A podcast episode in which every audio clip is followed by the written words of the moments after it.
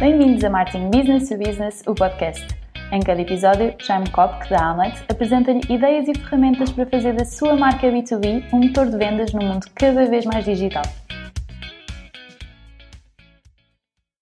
Bem-vindos a mais um episódio de Marketing Business to Business, o podcast.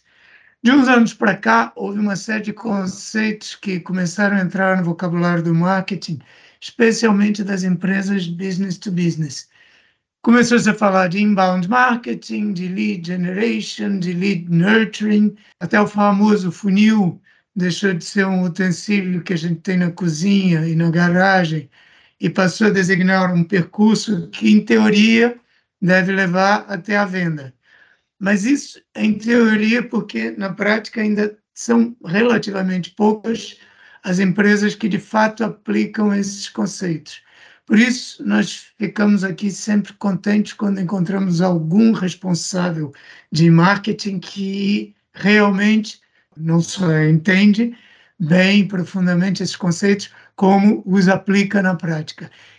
Que é o caso da Marise Cunha, da Praxio, que é uma empresa brasileira que opera com muito sucesso num nicho muito específico, do qual ela já vai falar, e que está a dar os primeiros passos para reproduzir esse sucesso também aqui em Portugal.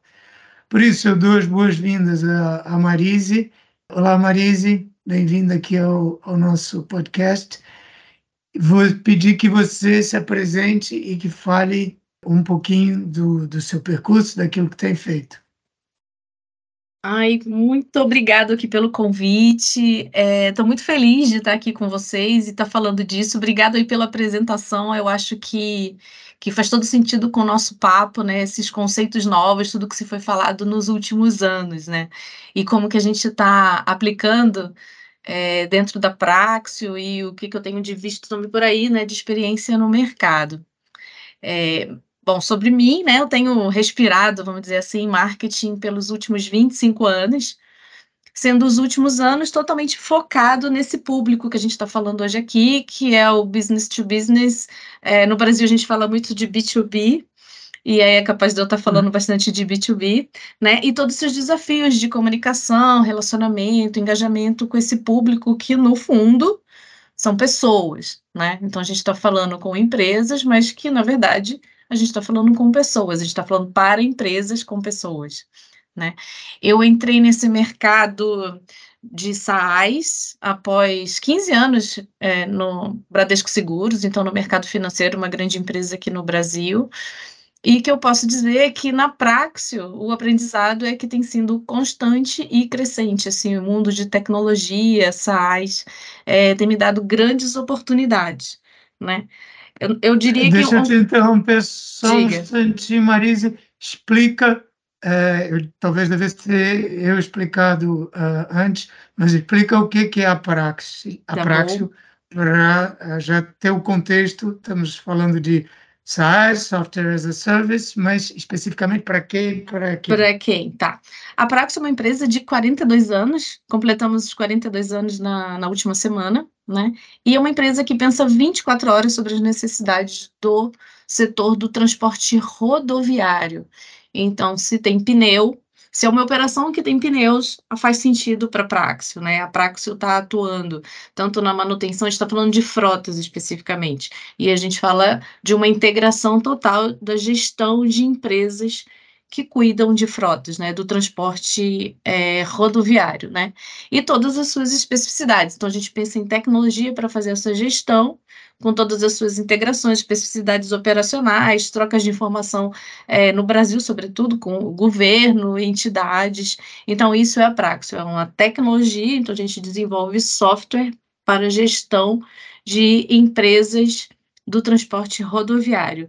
É, nos últimos anos, no, no, nos últimos 24 meses, uh, mais ou menos, a gente tem ficado focado é, no que se refere a empresas de ônibus. Então, a questão da mobilidade também está fazendo parte hoje de uma forma mais forte do, do, do, nosso setor, né? A gente está atuando no setor do transporte de passageiros. Aí em Portugal, todas as empresas que a gente estava até falando disso, né? Os ônibus no Brasil e autocarros em Portugal. Essa é a prática, certo. né? E então, aí... só para só contextualizar, então agora pode continuar a apresentação do seu percurso que eu interrompi. Imagina. Mas é isso, então. Mas antes de entrar na Praxis, eu vim do mercado financeiro, e no mercado financeiro não tinha essa velocidade, eu trabalhava no mercado financeiro tanto para o B2B quanto para o B2C, mas falando de tecnologia, falando de mercado B2C, é, a evolução é constante, a modificação é constante, é, e isso, de certa forma, eu entendo como um presente, sendo muito sincero, em alguns momentos eu entendo como um presente grego, porque tira a gente da zona de conforto é, de uma forma quase que sistemática, mas ao mesmo tempo a gente fica muito feliz com os resultados, né?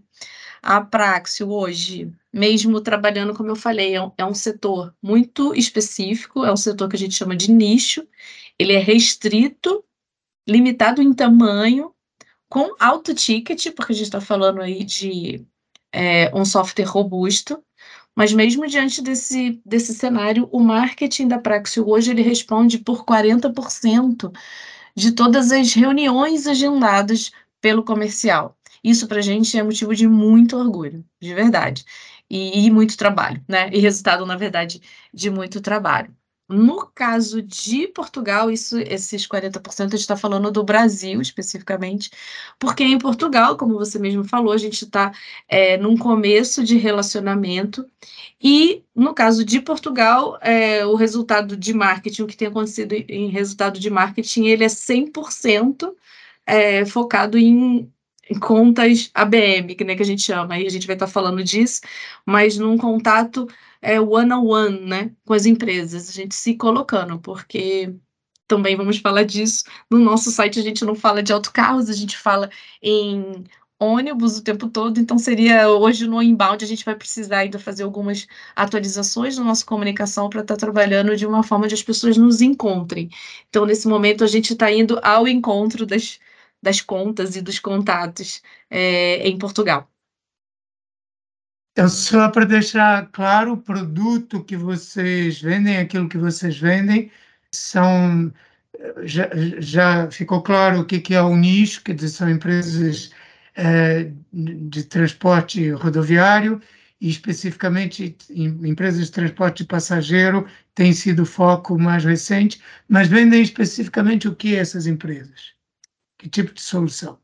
A, o que a Praxio vende para essas empresas. A gente vende um software que a gente chama ERP, e o ERP ele tem um nome Enterprise, esqueci, agora não, não consigo falar, né? Mas é um sistema que ele integra todas as áreas da empresa.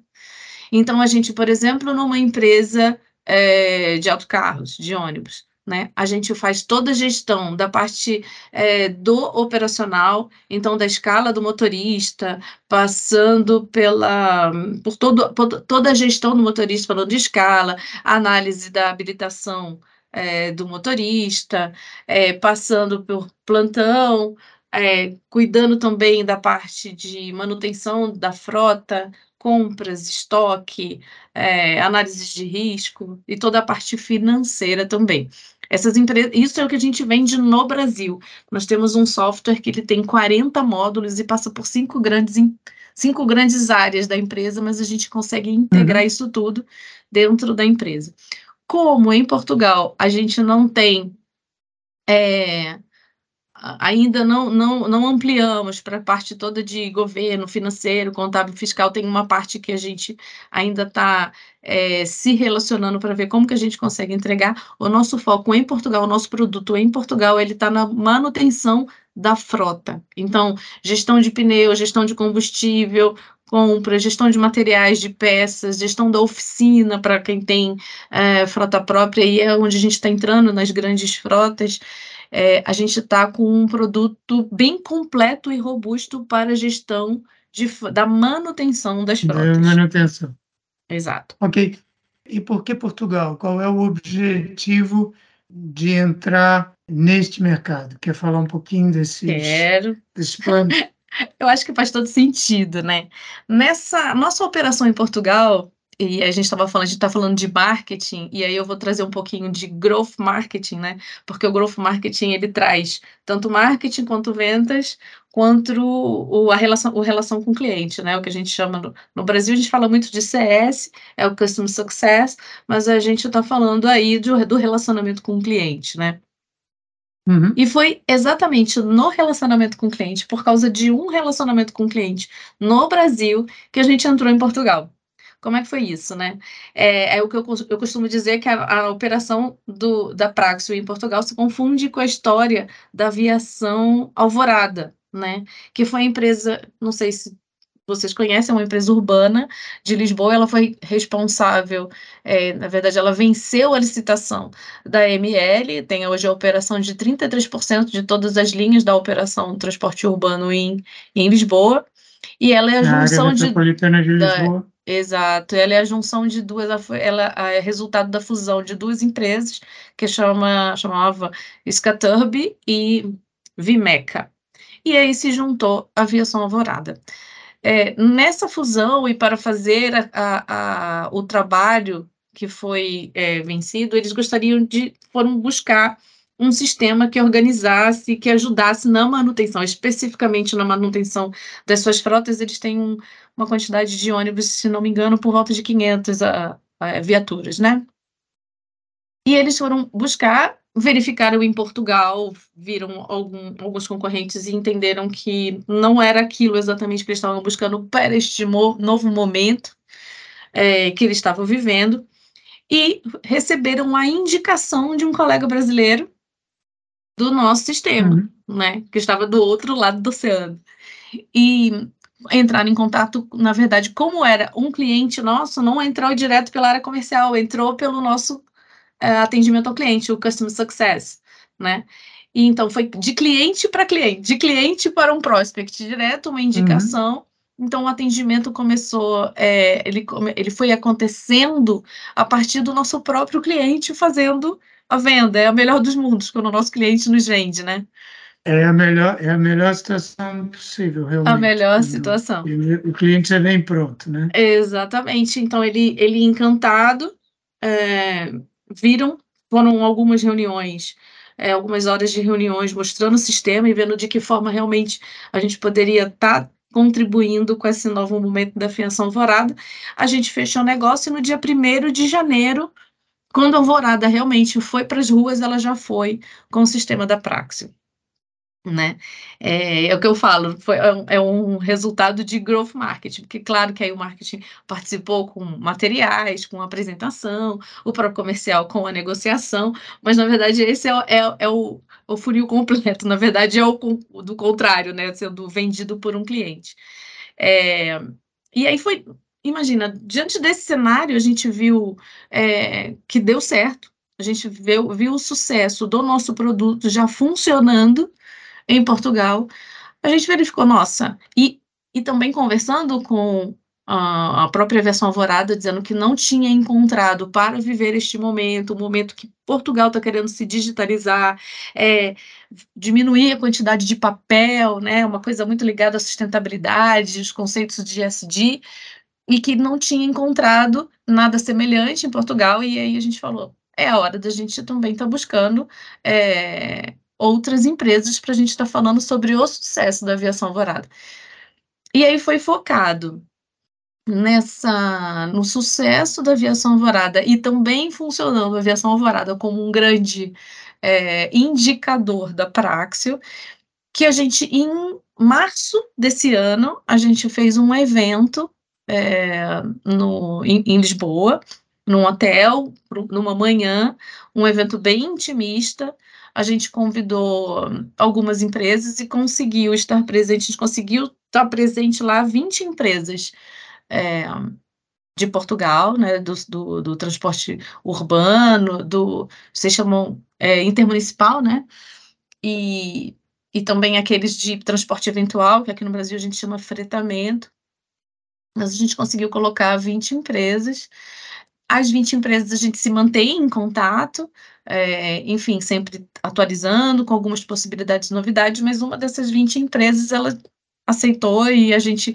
então foi o nosso segundo cliente em Portugal, que então a gente hoje tem, além da, da aviação alvorada, a gente tem também a Vensere, que ela é uma empresa de fretamento, e então hoje é isso, a gente está com esses com essas duas esses dois clientes já em Portugal se organizando uhum. para ampliar isso muito mais, né? Então a situação hoje da Praxio é, no Brasil a gente tem por volta de 700 clientes, né? A gente é líder aqui do setor. Em Angola, uhum. a gente entrou em Angola em 2021 ou 22, a gente hoje tem quatro ou cinco, se não me engano, clientes lá em Angola, e esses dois em Portugal. Em 2024, a gente quer ampliar essa participação internacional, com certeza. Muito bem. Então, é muito interessante a forma como isso aconteceu, porque revela bem as virtudes de você trabalhar de forma integrada, né? Porque aí é marketing, vendas e serviço ao cliente trabalhando juntos e você nem consegue, nem precisa né, separar quem é quem, porque o trabalho é mesmo conjunto, o trabalho é mesmo integrado.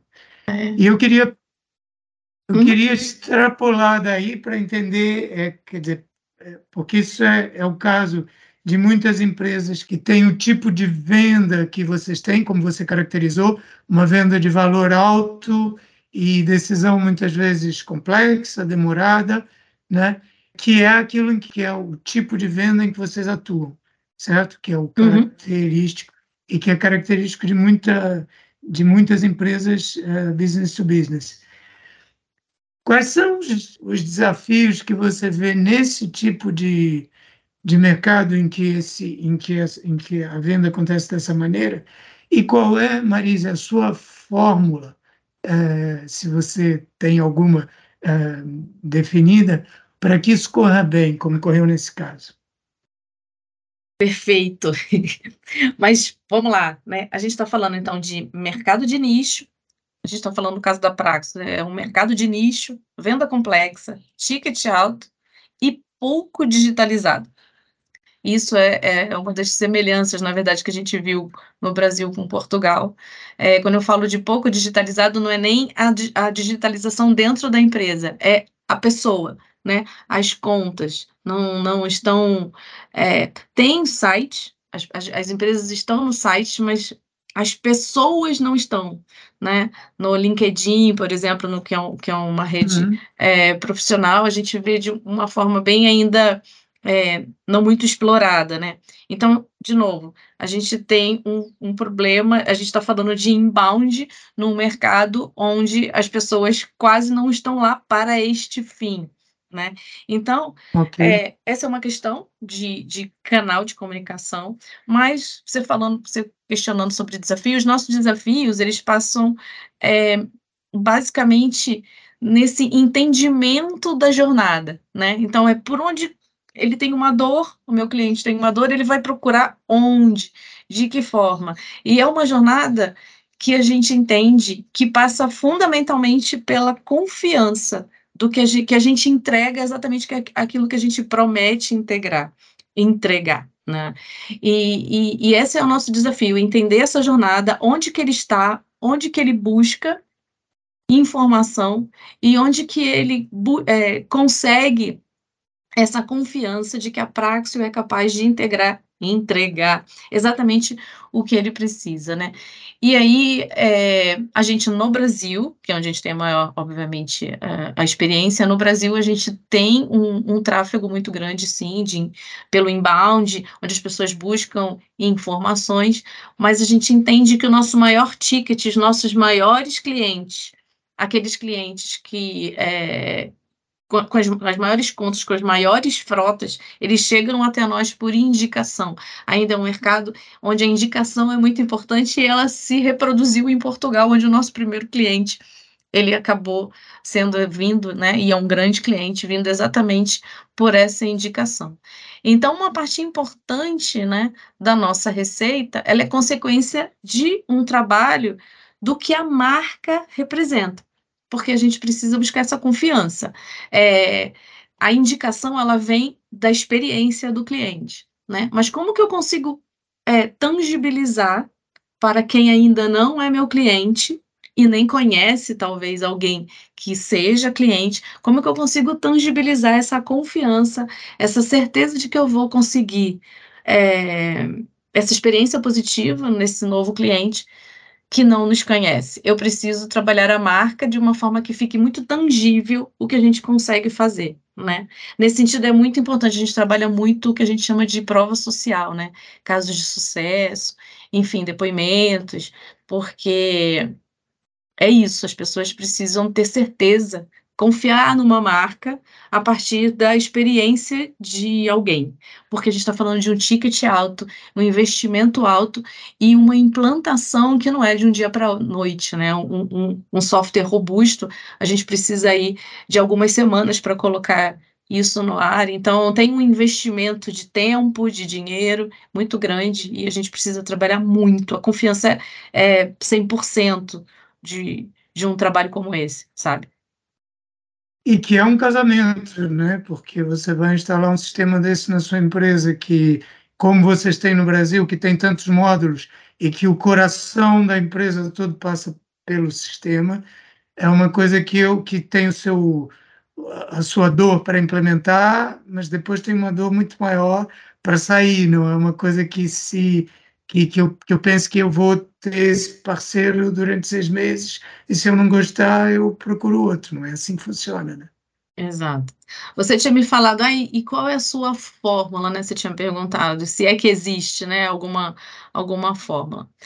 É, bom, bala de prata, fórmula, eu acho que, que não, não existe, né? O que existe, eu acho que é um olhar muito atento do que está acontecendo no setor, motivações de compras, é, e mesmo motivos de compras e motivos de perda, né? Para a gente trabalhar aí um conteúdo. E um conteúdo muito personalizado, porque quando a gente está falando de alto ticket, é, Jaime, é, mercado restrito de alto ticket, nesse, nesse contexto, né, nesse, nessa situação, menos é mais. E o que, que eu estou falando de menos é mais? A gente não vai conseguir milhões de leads, né? O, o, a, gente, a gente vai atrás de grandes negócios, de negócios importantes, e não tem milhões de negócios importantes por aí, né? Uhum. Então, assim, é, quando a gente fala de menos é mais hoje, dentro da Praxio, a gente mantém uma estrutura e um trabalho de inbound. É, para trabalhar marca e está disponível para empresas não tão grandes, empresas menores, mas que faz sentido para a Praxis, né? Mas as grandes contas, aqueles, é, os clientes para a gente mais caros, né? O, os, os, clientes AB, como a gente chama, os, os principais, a gente realmente está investindo num trabalho personalizado de ABM, Account Based Marketing, né? Uhum. Você deixou muitas pontas aí por onde a gente pode puxar, falou uhum. de ABM, falou de marca, falou de muita coisa interessante. Mas eu queria, antes de ir para esses outros temas, queria pegar numa coisa que você disse que eu acho muito interessante, que é o fato de você ter um, uma audiência, um público, quer dizer, um cliente-alvo que é pouco digitalizado, que põe um problema de canal, né? Porque muita muitas, eh, muitas empresas, muita gente nas empresas que trabalha o business to business está completamente focado e não vê mais nada além do digital. E, no entanto, você pode ter, que é o caso do teu setor e pode ser de outros setores também, um cliente que tá, pode não estar tá nesse canal, pode não estar tá aí.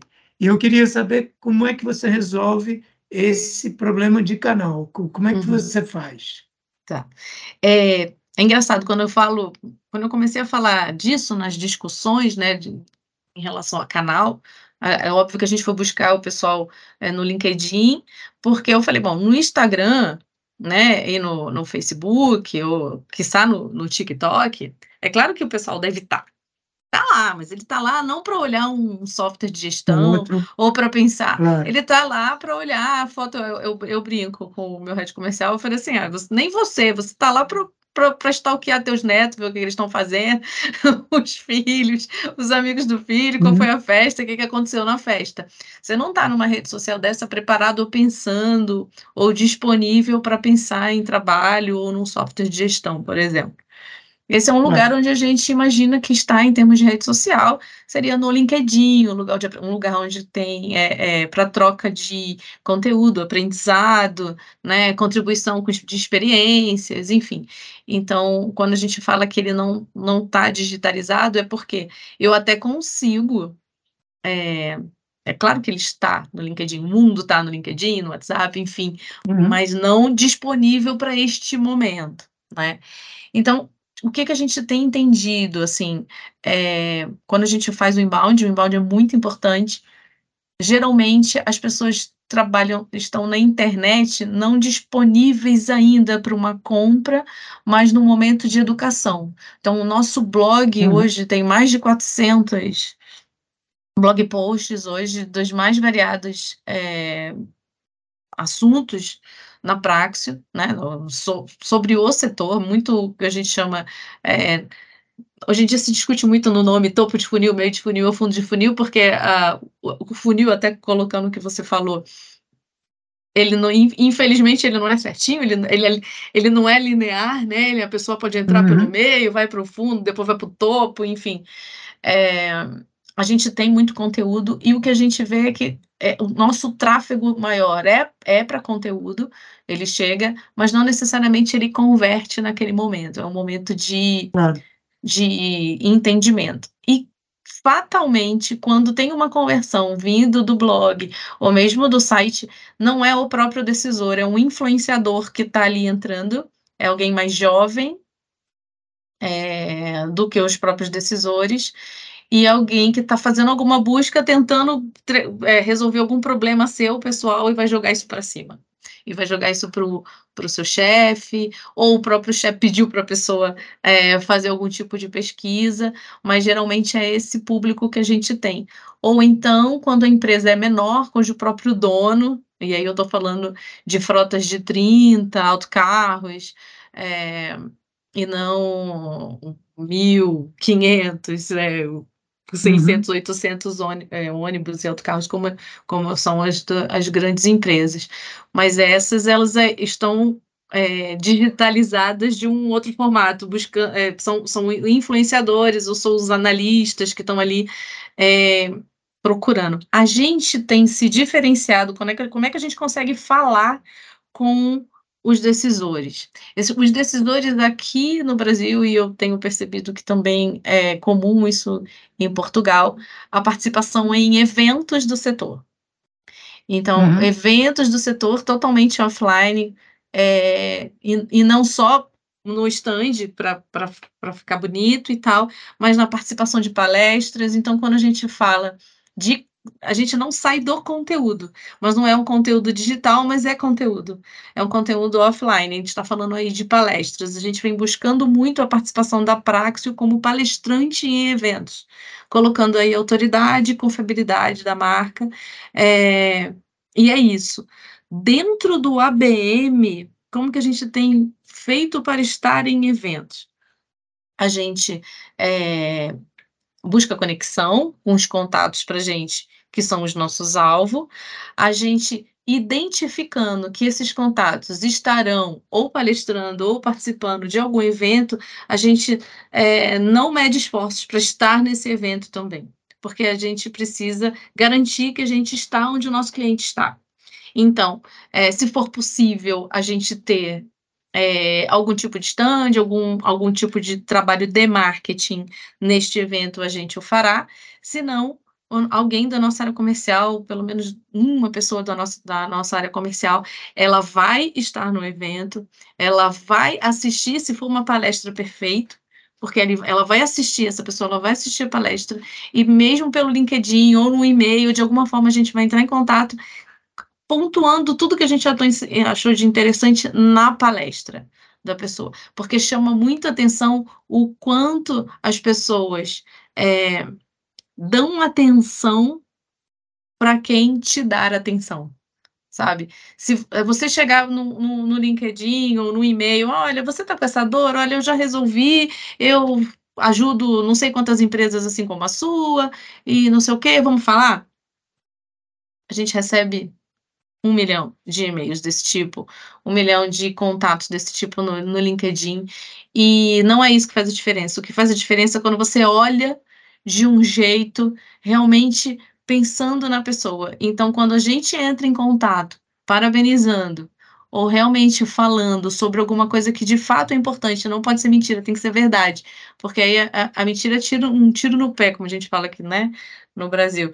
Não, não, não faz sentido a gente não ser verdadeiro.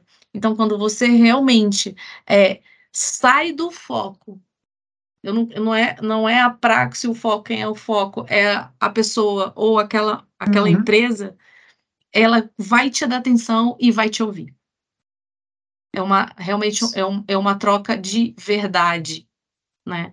E não dá para fazer com todo mundo. Então a gente tem ah, aquelas contas que é para a gente as mais importantes. Eu costumo dizer que é aquela que no, no, dia que a gente consegue conseguir fechar, vai fazer um imã de geladeira. Aqui no Brasil a gente coloca muito imã de geladeira de aniversário sim, sim. e tal. Então eu falei, a gente vai fazer um imã de geladeira e dizer, olha só, essa conta aqui tem praxe né? É, então, esse tipo de conta a gente tra trata nesse formato, muito é, individualizado, assim, sabe? E em alguns momentos é, a gente manda alguma coisa offline mesmo, né?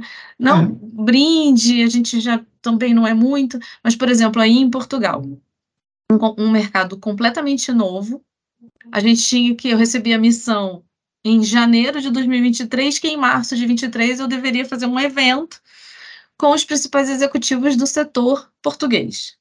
Eu falei, uhum. que legal. Me diz qual que é a empresa? Não sei. Qual o nome do cliente? Não sei também. Quem que vai também não sei. É claro que eu busquei muita ajuda no, no nosso cliente na, da aviação alvorada para me dar alguma dica de onde que eu buscava alguma coisa, então ele me passou alguns não, não vocês não somos sindicato, é, algumas entidades, algumas é, algumas entidades que centralizam várias empresas uhum. para para alguma coisa. E daí eu fui buscar essas empresas, fui verificar, fui ver quem estava no LinkedIn e fui me conectando.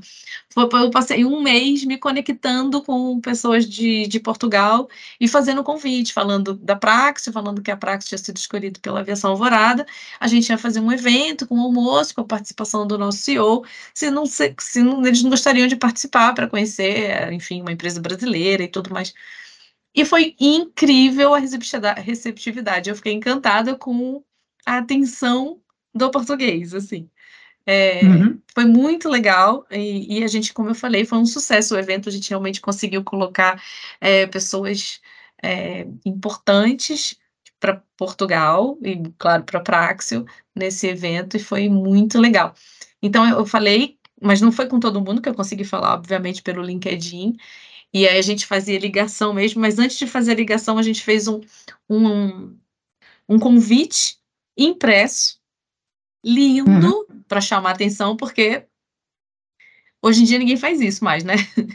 Mas a claro. gente fez um convite muito bonito, com um layout muito bonito. A gente, na verdade, tivemos um cuidado muito grande com todo o layout, com toda a experiência desse cliente novo português junto à Praxio.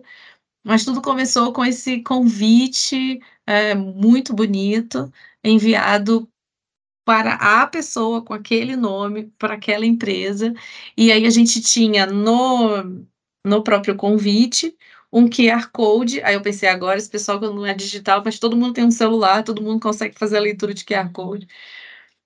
E aí eu coloquei um QR Code onde a pessoa podia dizer simplesmente vou ou não vou, tem interesse ou não tem interesse. Uhum. E aí a gente conseguiu também. É, cada, cada hora que vinha uma confirmação era uma festa que a gente fazia, né?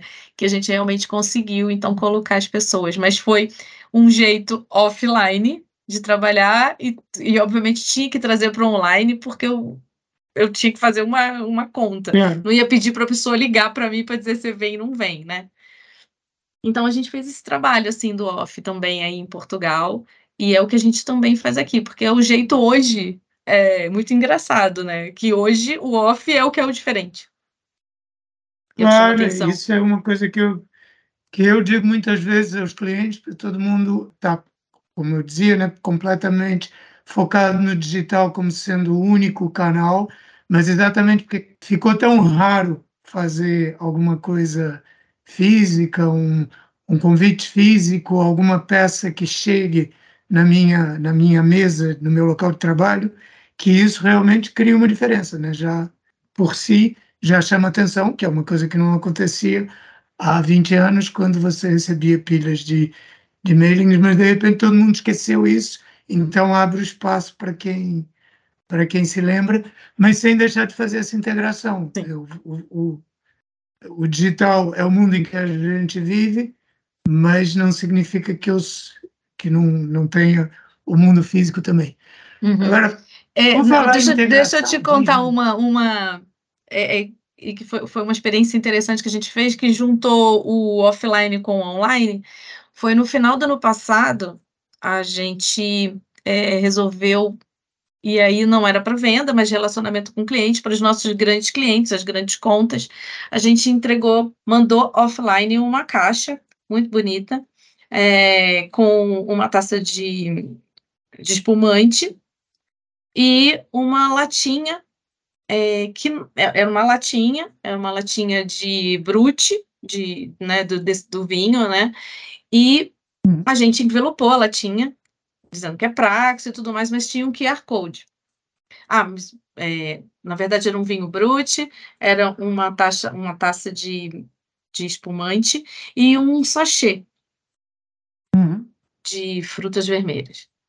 E no, no QR Code e aí, na verdade, a pessoa abria a caixa, tinha assim, é, um brinde a 2023, que era para o final do ano, um brinde a, a 2023, e aí falou assim: não esqueça de apontar a câmera do seu celular para o QR Code, você tem uma surpresa. Quando a pessoa é, ia para o QR Code, ela via um vídeo do nosso CEO dando as boas-vindas, uhum. mas ele preparando um drink com tudo que tinha na caixa.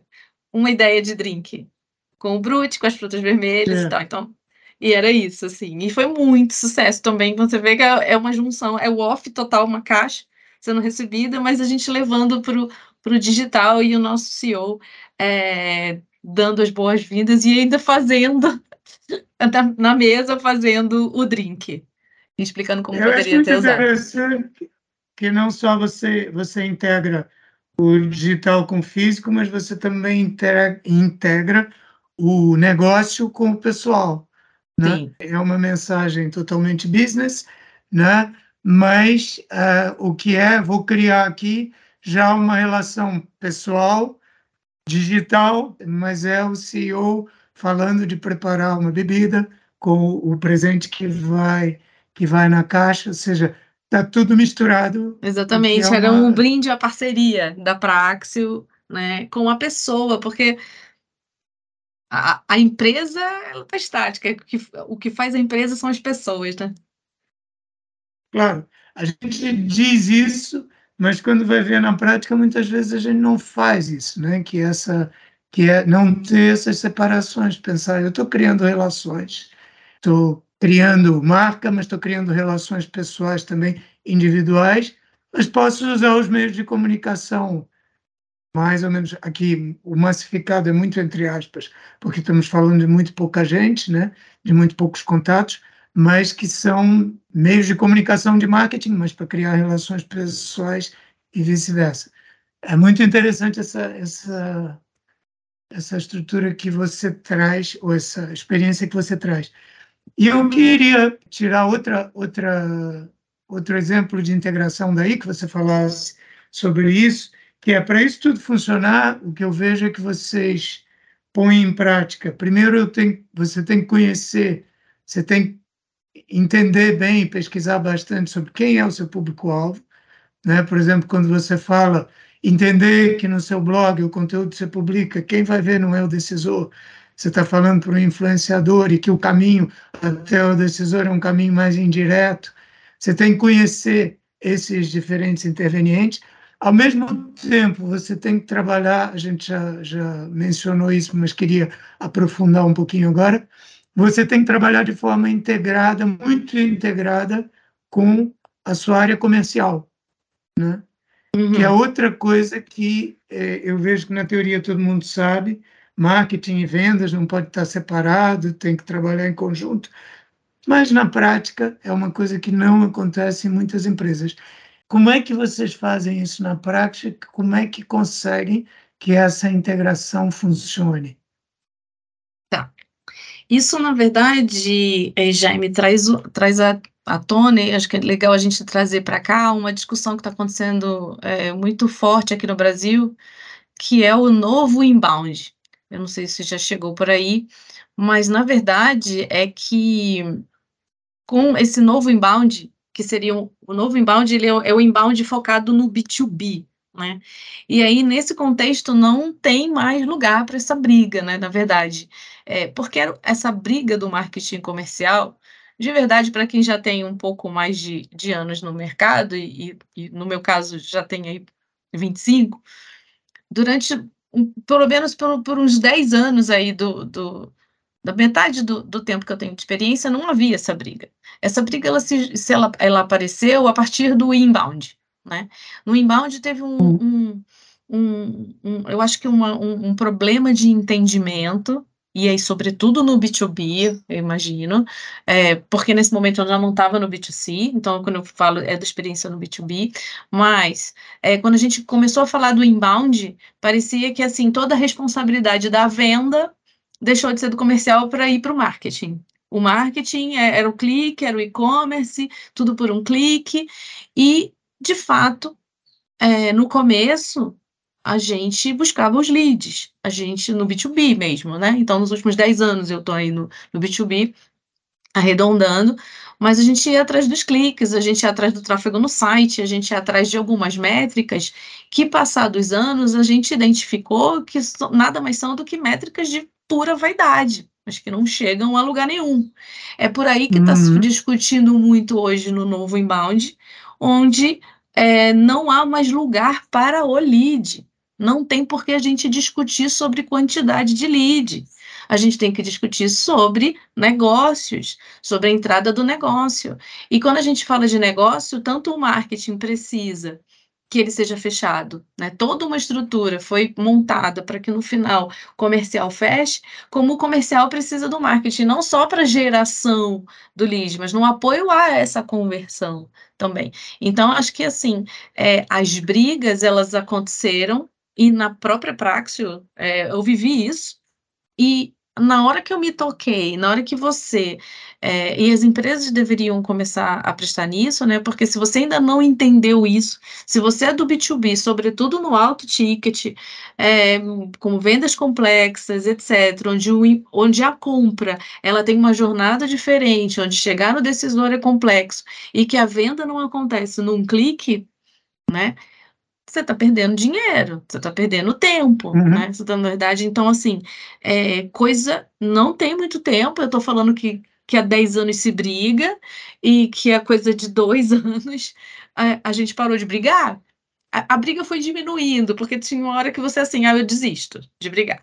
Mas só que a gente deixava, a gente desistia de brigar simplesmente por não brigar, e não que a gente tivesse com um pensamento semelhante. Alinhado.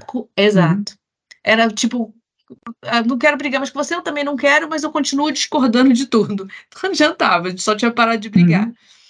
Coisa de dois anos, a gente resolveu chamar. É, um, a gente se chamou de área growth. Então, óbvio que tem as questões de marketing, óbvio que tem as questões de comercial, mas a gente se chamou como área growth.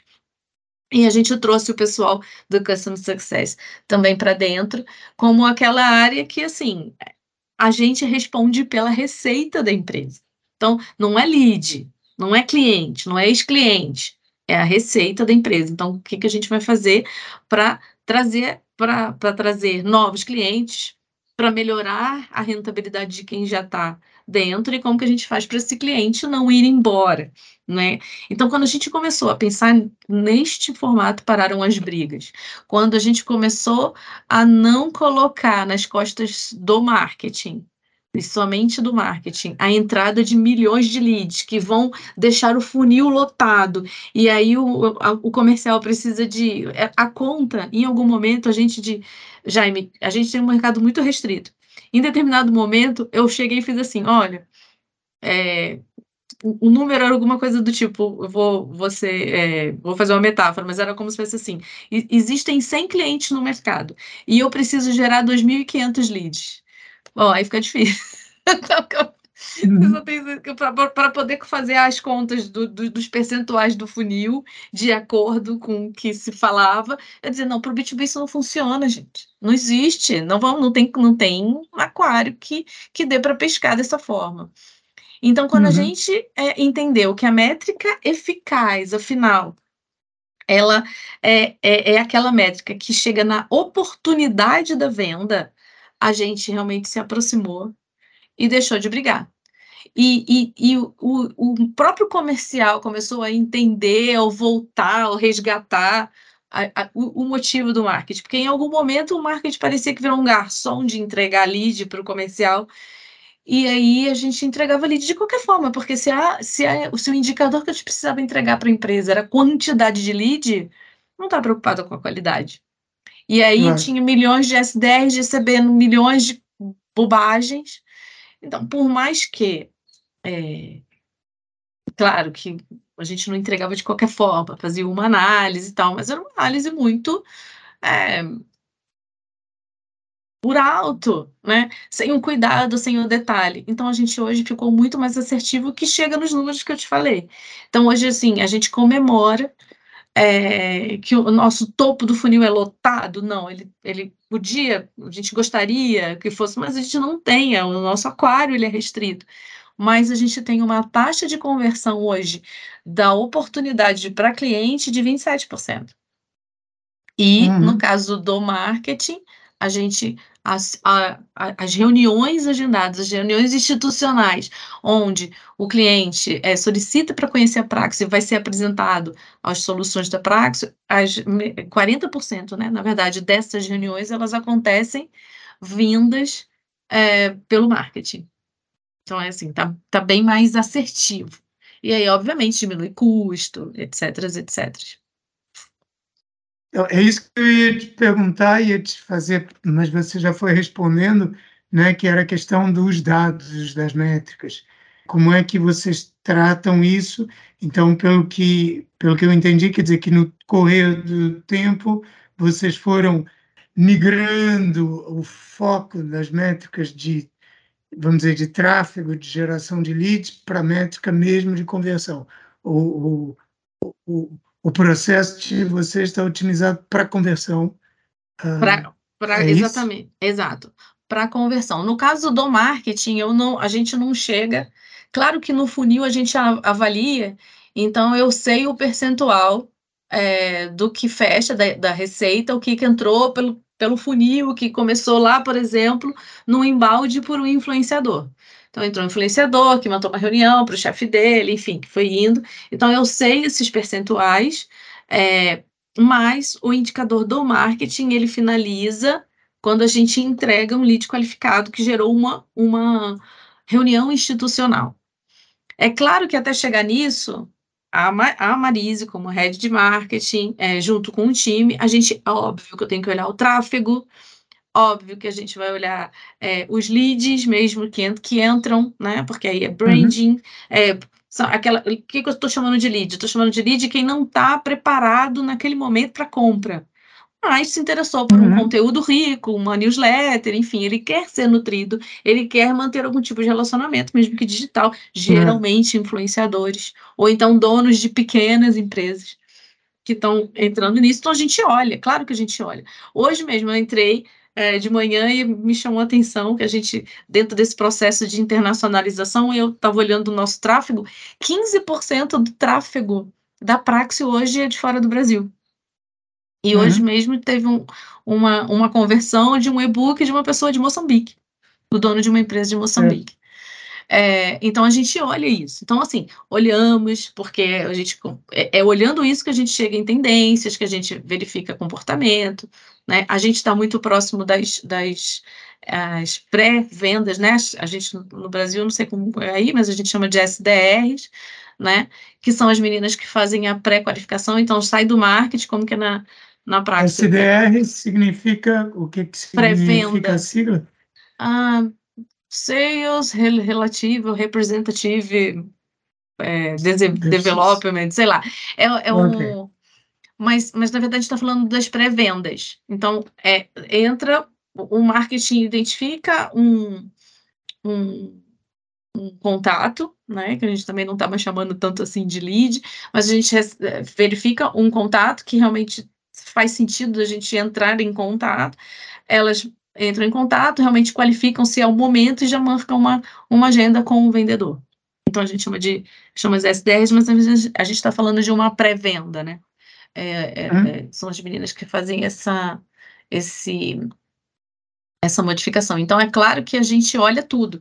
Eu olho, a gente olha, por exemplo, a assessoria de imprensa, o que, que a gente conseguiu sair, clipping, de onde que foi o que foi dito da Praxio, é, eventos que a gente participou, painéis, quantas pessoas, né, o, a nossa marca chegou de que forma no evento. Então, assim, tem uma parte toda de tática que, claro, que dentro do marketing a gente ainda tem que olhar. Porque eu, eu uhum. é, é, é, é é o, é o, gerenciamento da área. Mas quando a gente fala de reunião de gestores, quando mensalmente a gente vai passar lá é, os indicadores, a gente está focado na, na em, questões de ligada exatamente. Eu, eu, a gente até traz exposição da marca é, e que, que, que, a gente até pode estar falando disso de, daqui a pouco, dessa questão de exposição da marca, mas a gente fala de exposição da marca e o próprio negócio, geração de negócio, quanto que o marketing gerou é, de oportunidade, vamos dizer assim, não um negócio fechado, porque aí quem vai contar do negócio fechado é a área comercial, mas o que, que a gente é, auxiliou de, nas oportunidades de negócios novos. Fantástico. Então, já que você puxou esse assunto, vamos falar um pouquinho da marca porque é aquela parte que muitas vezes é dificuldade para muitas empresas B2B, principalmente aquelas que estão muito focadas no negócio, que estão muito interessadas é, lá mesmo no fundo do funil, quando a coisa se concretiza. E a marca tem essa dificuldade que muitas vezes eu não consigo medir, medir. por um lado e, e muito menos atribuir. Dizer, eu tomei essa iniciativa, eu acho que a imagem melhorou, a reputação melhorou, mas e daí? Né? O que que e, e isso custa tempo, custa dinheiro, custa recursos. Qual é o papel que isso tem? Como é que vocês que têm, que fazem, que fazem, esse, que gerem esse processo todo com esse sucesso que você referiu, com bons indicadores, com ótimos resultados, qual é o papel que a marca tem? Tem algum ou fica para fica chutada para canto nas discussões. Tá. É, não, total, né? Como eu falei, a, a marca para gente precisa tangibilizar a confiança, precisa tangibilizar a autoridade, confiabilidade num produto caro e que ele, ele, é, ele não tem uma. É, é, ele é caro, então é, tem, tem todo um esforço para ser implantado na empresa, e se não der certo, tem muito esforço para porque ele, se, por acaso não der certo. No nosso, graças a Deus, não é tanto assim, mas a gente torce para que dê problema no concorrente. Mas é óbvio uhum. que a marca é muito importante e, e, e, ela precisa, como eu falo, tangibilizar essa, essa confiança, né? A gente cuida para que, que a gente é, esteja aonde o nosso cliente está, né? Então, a gente precisa garantir que a marca, com este posicionamento, com essa, com essa mensagem, ela esteja onde o nosso cliente está. E não só a marca, a gente tem trabalhado muito. É, tem trabalhado muito há pouco tempo, então é um, é um trabalho aí que a gente está tá fazendo, está completando dois meses agora, onde a gente não está trabalhando apenas a marca Praxio, mas, é, voltando uma, uma discussão inicial que eu tinha falado de que a gente está no B2B, mas a gente está falando com pessoas e se relacionando com uhum. pessoas, né? Então a gente está fazendo um trabalho de conexão e, e, e trabalho de, de, imagem pessoal dos executivos que fazem a praxe, porque é de uhum. executivo para executivo. Uhum. Né? Então a gente está trabalhando também aí é, questões ligadas ao CEO e o head comercial e outros é, executivos também da empresa, né? os outros heads. Então, assim, tem, tem muita coisa. Então, é, dentro dessa, dessa questão da, da, de confiabilidade, é muito bonito a gente falar. Então, resgatando o que você falou na questão de dado, né? É muito bonito, né? Eu falo, ah, vamos trabalhar marca, a gente precisa estar presente, presença digital, presença off e tal, mas quanto que isso, quanto que você gasta para isso? Porque isso tem um custo, e aí você gasta, e quando é que você uhum. vai dizer se isso está resu dando resultado? E hoje, no mundo dos cliques, no mundo de que tudo é medido, quando a gente fala de off e quando a gente fala de marca, está sempre entrando em xeque. E aí eu vou te contar que também é, tem muita coisa. Eu ando, eu, eu, eu, gosto muito de estudar e eu acho que eu estou num momento assim muito muito rico de estudo. Né? Então, uhum. também, coisa de dois meses atrás, se você me perguntasse, ah, como é que você faz isso? Eu ia resgatar é, porque a, se você me pergunta isso há dois meses atrás, eu ia dizer assim: olha, você tem que investir em pesquisa de mercado. Porque, na verdade, é, Jaime, a, eu, voltando também um pouquinho da minha história, tem oito anos aí que eu estou na Praxis, mas foram 15 de, no mercado financeiro, com Bradesco Seguros, e, e na Bradesco Seguros eu era responsável pela área de inteligência de mercado. Então, todas as pesquisas de todos os produtos, e a gente está falando aí de seguro de vida, previdência, de capitalização, uhum. é, etc. Todas as pesquisas com o cliente externo, com, com o mercado ou com o cliente, era, passava pela minha, pelas minhas mãos e pela minha área. Então, a gente, a, a Bradesco Seguro investia muito em pesquisa. E tinha muita pesquisa de marca, porque tem muito patrocínio. A empresa patrocina espetáculos, patrocina.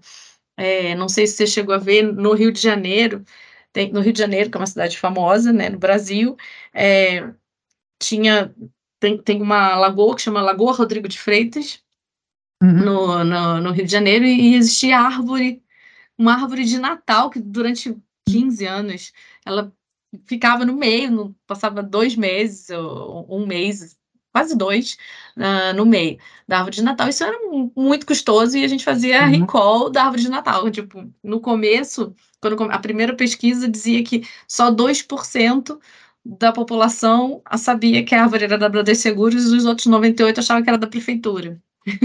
Uhum. e começamos a fazer. A prefeitura é a Câmara Municipal. Ah, sim. É... Para traduzir. Certo. E aí todo mundo, ninguém sabia. Então se gastava milhões e ninguém sabia, não tinha nada da, da marca. Começamos a fazer uma, uma comunicação diferenciada para mostrar que a árvore era da Bradesco Seguros. E agora eu não me lembro em que momento que começou a virar chave, mas a última medição que eu cheguei a fazer, aí já era o contrário, já era 98% da população dizia que era Bradesco uhum. Seguros e só 2% a Câmara Municipal, a Prefeitura no Brasil. Então era, fazia, fazia é, muita pesquisa de marca. Era, era um, um, mercado que, confiabilidade da marca, top of mind, todas as pesquisas que você possa imaginar de marca passavam pela minha mão. Então, é muito simples, o pessoal do marketing de marca e comunicação é, tinha de onde beber essa informação. Quando eu fui para Praxio, eu cheguei lá, Praxio nunca tinha feito pesquisa na vida, e oito anos depois continuamos sem fazer. É, a gente faz pesquisa com o cliente, de satisfação e tal, mas nunca pesquisa de marca. E para quem tinha passado 15 anos fazendo isso, é uma grande dor. e, mas uhum. é, é, é, muito caro. São, são pesquisas caras, são pesquisas quantitativas e caras e tal, para poder valer, valer a pena.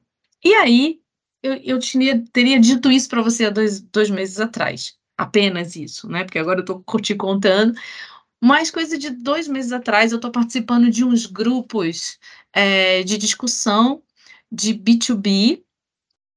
E numas dessas discussões, e, e, grupos que discutem muito sobre essa questão do novo inbound, no inbound não focado nos leads, mas em negócios, etc. E numa dessas lives me veio em, houve uma, uma grande discussão sobre essa questão de, de marca. E aí, em algum momento, foi dito assim: mas, puxa, é possível medir a marca com informações que a gente tem disponível, desde que você tenha como fundamento uma, uma base do seu ICP. Se você sabe quem é o seu mercado, se você sabe quem é o seu ICP, é capaz, você consegue fazer isso. E começou grandes discussões, me deu um insight. O que é ICP? O que ICP, é ICP, ICP é o seu Gente, eu sou péssima para falar exatamente o que. É porque são aqueles nomes americanos que a gente usa, mas na verdade significa. Uniformizar aí as... Exato. O uniformizar ICP, a nomenclatura para quem estiver ouvindo. ICP é o seu é o, é o perfil do seu melhor cliente. É, é o, o, cliente ideal, né? é o cliente ideal, exatamente. Então, se uhum. você consegue é, ter quantitativamente, e, é, e é isso é especificamente para B2B mesmo, porque é legal que a gente está falando de B2B, porque não tem B2C seria praticamente, eu acredito, ser impossível. Mas dentro no, no B2C, sobretudo de um, de um mercado mais nichado, é possível você é, trazer informações de dentro de casa, transformá-las é, em números de marca. E aí, começando essa discussão, me deu um insight porque eu estava, naquele momento, fazendo o, uma análise do meu perfil ideal para o ano de 2024, o que, que eu tenho é, de clientes a prospectar, a trabalhar. Qual é o tamanho que eu chamo de aquário, né, para pescar? Qual é realmente o tamanho do meu mercado potencial disponível para eu buscar o ano que vem para eu poder medir quanto que eu vou precisar de dinheiro, que eu vou fazer, etc. Então eu tinha, eu, eu fui buscar no mercado, então a gente conseguia uma lista das empresas do setor, eu verifiquei o que era, o que estava dentro do meu perfil ideal, o que não estava do meu perfil ideal, tira quem não é do meu perfil ideal, eu tiro quem já é cliente, e aí eu olho quem de fato é, eu tenho a trabalhar. E aí, feito isso, uma limpeza, enfim, consegui identificar que essas são as empresas que eu tenho para trabalhar, então tem um tamanho de mercado, etc. Eu, a primeira coisa que eu fiz foi buscar, é, dentro das minhas ferramentas de relacionamento com o setor, que é aquela que está ligada no site e que, que, que converte num, num, material rico, num e-book, ou que busca uma newsletter, enfim. Isso tudo a gente tem os e-mails, né? Os e-mails e as empresas nas quais esses e-mails estão vinculados. Então, eu fiz um cruzamento de informações para saber, dentro do, dessas empresas hoje, que são as os meus potenciais clientes, quem de fato eu tenho relacionamento de marketing. Ou, ou, ou, uma, ou eles é, participaram de algum evento, porque eu consegui o um mailing do evento, cruzei, passou no evento, vi um stand nosso. Então, eu cru consegui cruzar informações de mailing de evento com informações é, dentro da, da minha ferramenta de conversões, né? E existem várias hoje. Estou falando de HubSpot, estou falando de Resident Station, estou uhum. falando do que, do que, que tem é, disponível por aí, mas aí a gente usa uma delas e, e, e, eu consegui trazer.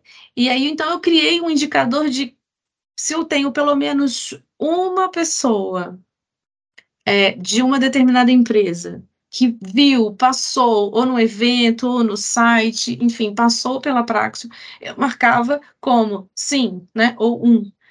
E aí, no uhum. final, eu, eu consegui ter um indicador que eu chamei de awareness, de reconhecimento da marca. Eu uhum. sei que deste meu mercado, X% me conhece, sabe que eu existo, já viu, já ouviu falar, pode, né? Mas ela me reconhece. Então, eu chamei esse indicador de awareness dessa forma.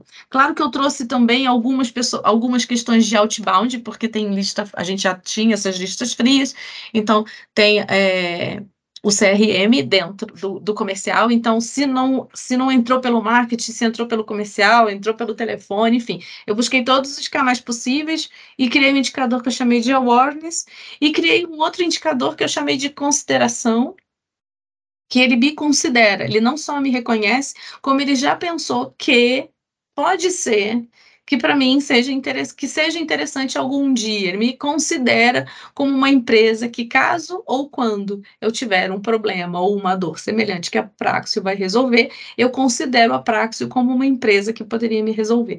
Então, o que, que eu considerei? Eu considerei todo mundo que levantou a mão para um comércio para um, um, contato, ou que baixou material rico, ou que realmente quer, pediu algum tipo de relacionamento com a Praxis, para estar tá me recebendo. e o resto eu fui criando indicadores do pipe. E quantos desse, desse é, mercado total eu tenho de oportunidade, quantos de fato eu fechei, quantos que eu tenho de oportunidade perdida. E aí, nisso, eu consegui criar uma grande planilha em Excel com os indicadores de marca, de reconhecimento, de possibilidade de oportunidade e tal. Criei clusters que eu vou estar tá trabalhando por ABM ano que vem no, com certeza, no LinkedIn, a gente está em fase agora de ver matching dos, dos públicos, se eles estão, se eles não estão, e a gente está trazendo para Portugal também esse trabalho. Mas a gente está fazendo isso, então consegui dividir isso em clusters e para cada um eu vou ter, é, é, um momento diferente, porque tem, aqu tem aqueles que não me reconhecem, não tenho nenhum, nunca, nunca viram, ou pelo menos eu não consegui mapear né? Se conhece, conhece muito pouco, ou eu não consegui mapear. E aí eu vou tratar esses de uma forma, e quem já nos conhece, quem tem proposta perdida, quem não, não sei o que, a gente vai trabalhar de um outro formato. Mas a verdade é que eu consegui mapear. E pela primeira vez eu, e eu apresentei isso na semana passada para o meu CEO. Então eu consegui mapear os dados de marca, ou criar indicadores de, de marca a partir de dados que a gente já tinha dentro de casa e eu saí um pouco da questão Saí um pouco, não. Aí eu saí, tive que sair totalmente da questão da, da, da pesquisa de mercado, mas foi muito legal a sensação de, de dever cumprido, porque era uma dor que eu vinha sentindo com essa necessidade de olhar quem somos em termos de marca, reconhecimento de marca, vamos dizer assim, no setor. Marisa, eu acho muito interessante isso tudo que você acaba de dizer, porque é, você faz isso tudo com dados que existem dentro de casa e é uma coisa que eu observo muito dentro de muitas empresas que elas têm muita informação dentro de casa e não usam, não fazem nada com ela. E às vezes a gente parece que está perdido em relação a quem é o público-alvo, quem são os nossos clientes, mas na verdade essa informação toda está lá. Só que a gente não, não, não investe o tempo de pensar nela e de organizar, de sistematizar, que é isso que você fez certo? Que eu acho que é, que é realmente muito, muito interessante e muito um super exemplo daquilo que a gente pode fazer com o que já tem, sem ter que pensar alguma coisa que é complicado mesmo no business to business, que é fazer um estudo de mercado do gênero que a gente pode fazer numa empresa B2C, porque aí estamos falando de uma escala completamente diferente, compensa o investimento, raramente uhum. é o caso quando a gente está falando de setores mais de negócio, né? Sim, com certeza. Olha, o tempo passa muito depressa e eu acho que a gente tem um episódio que está cheio de conteúdo. Por mim, continuava essa conversa, é, aproveitando a tua experiência e sabedoria mais tempo ainda, mas a gente tem que caminhar para o final. Antes de terminar, queria te fazer a pergunta que nós costumamos fazer a todo mundo que passa por aqui, que é deixar para quem nos ouve alguma recomendação de conteúdo, já que a gente falou tanto de conteúdo, mas seja um livro, um podcast, um documentário, o que quer que seja, que você acha que a pessoa não pode deixar de conhecer. Uh, pensando aqui, é, eu, eu me, me vem duas questões, como eu falei, é, eu ando estudando, né? E aí me uhum. perdoem, me, me perdoem quem ama livros, eu adoro livros, eu adoro o cheiro do livro, eu nem gosto de Kindle, nada disso. Mas nesse momento, assim, é, eu não, o, que está me chamando a atenção e onde eu estou, na verdade, está é, tá me trazendo muitos insights. É, um, eu estou participando, como eu falei, de um, de um grupo de WhatsApp que, se você me perguntar como foi que eu cheguei no grupo WhatsApp, eu já não me lembro, tá? Uhum. Mas eu estou participando de um grupo de WhatsApp que chama B2B Insiders. É um okay. grupo, é, foi, é uma iniciativa muito legal. É, não tem tanto tempo que está que tá acontecendo, uma iniciativa de duas pessoas é, que eu não os conheço pessoalmente, mas a gente anda trocando é, no LinkedIn, no próprio grupo, é, uhum. que chama Gabriel Barbosa, e não estou fazendo nenhum tipo de.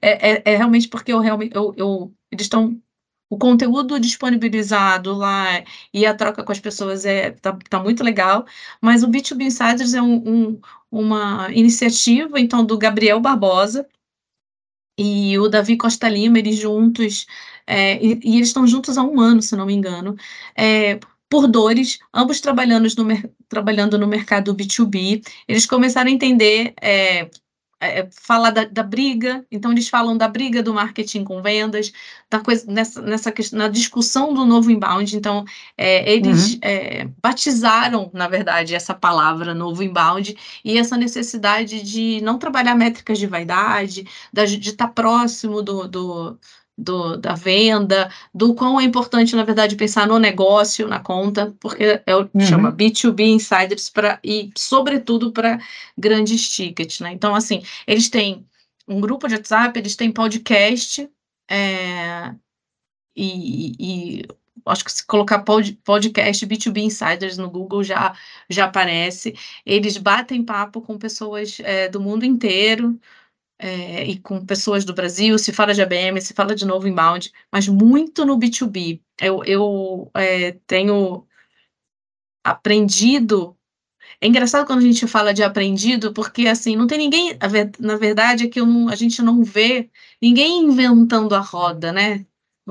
Ah. Mas é, é às vezes você escutando uma coisa ou outra te dá uns insights que foi a partir de um desses bate-papos que eu acabei criando essa planilha onde eu criei o awareness, consideração, enfim, com os dados internos. Que eu falei, nossa, eu realmente eu tenho isso, né? Não tem ninguém ensinando como fazer e dentro do B2B, Jaime, cada vez mais eu vejo que cada mercado é mercado, cada empresa é empresa, cada setor é setor, não tem fórmula de bolo, né? Para se fazer e nem a gente pode é, escrever em pedra que o que está dando certo agora, em três meses vai estar tá dando certo. Né? Uhum. Então, é, eu acho que é, tem discussões interessantes e eu tenho gostado bastante, é, então, de escutar os podcasts desses dois rapazes, o Gabriel Barbosa e o Davi Costa Lima, dentro do B2B Insiders.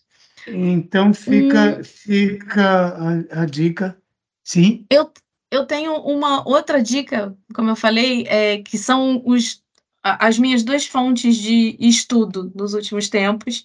Então, tá no nesse B2B Sites, então estou ali olhando os podcasts, enfim. E um outro assunto que tem me encantado muito, sobretudo no B2B, e aí a gente volta a falar de marca, eu estava falando, e, e eu, eu comentei que a gente está num trabalho de é, tangibilizar a confiabilidade da marca Praxio, não só na marca Praxio, mas na marca dos executivos. E, e eu nem tinha isso tangibilizado na, na boca, é, chamado de influenciador corporativo, por exemplo.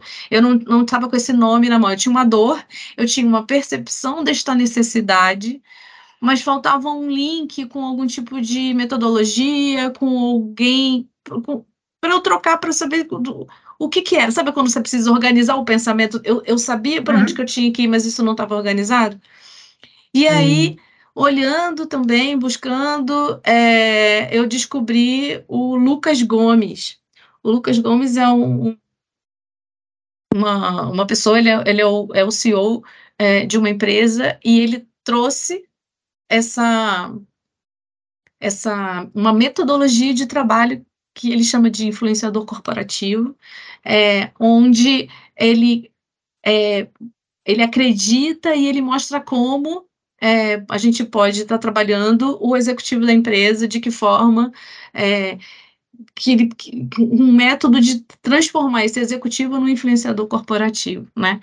Então, claro, lá que isso eu não estou vendendo o trabalho dele, mas especificamente também, e, e, o podcast dos meninos é gratuito, e o dele, ele não tem um podcast, mas ele está fazendo lives gratuitas, e se você for no LinkedIn dele, você consegue ver as lives lá, explicando a metodologia uhum. e dando dicas de como você pode. É, como que é importante, ou como você pode também estar tá pensando sobre isso na sua empresa. Então, assim, acho que são duas dicas interessantes que é essa questão do influenciador corporativo e do novo e discussões sobre esse novo inbound. É, é isso que está hoje norteando os meus dias, vamos dizer assim. Super, Marisa. Ficamos com essas dicas, vão ficar nas notas do podcast para quem quiser é, ir lá ver. Eu também vou dar uma olhada, e não conheço nenhum dos dois. Eu acho que é. seriam papos muito legais, assim, porque eles estão muito focados no B2B. Aham. Então vamos, é, ficamos com essas dicas. E quem quiser saber mais sobre você, sobre a Praxis, sobre as outras atividades que você eventualmente tem, onde é que vai buscar? Bom, a gente falou tanto do LinkedIn, é lá que eu estou, né? Certo, então, sim. Marise Cunha, eu tenho. Marise com Y, no perfil, né? Marise com Y. Estou é, lá no LinkedIn, então pode me seguir, pode buscar conexão, pode falar comigo, é, que, é, que é o jeito mais fácil de falar comigo. E a Praxio está nas redes sociais, www.praxio.com.br, todas as suas redes também, é, para descobrir o que, que é a Praxio, né, o que, que a gente está fazendo aí é, no setor e, e, e, como é que a gente está desbravando aí os outros países, principalmente Portugal. Fantástico. E quem quiser saber mais sobre a comunicação de marketing business to business, também pode dar uma espreitada em hamlet.pt. Chegando lá, pode assinar a nossa newsletter Universidade B2B.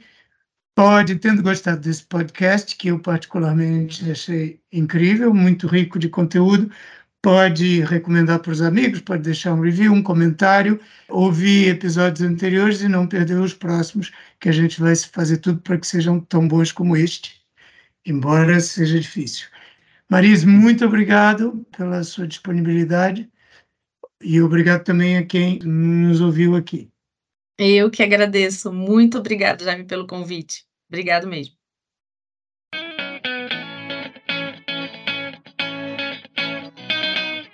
Acabou de ouvir Marketing Business to Business, o podcast da Amlet B2B. Se gostou, não se esqueça de fazer like, partilhar, deixar o seu comentário e subscrever no seu canal preferido.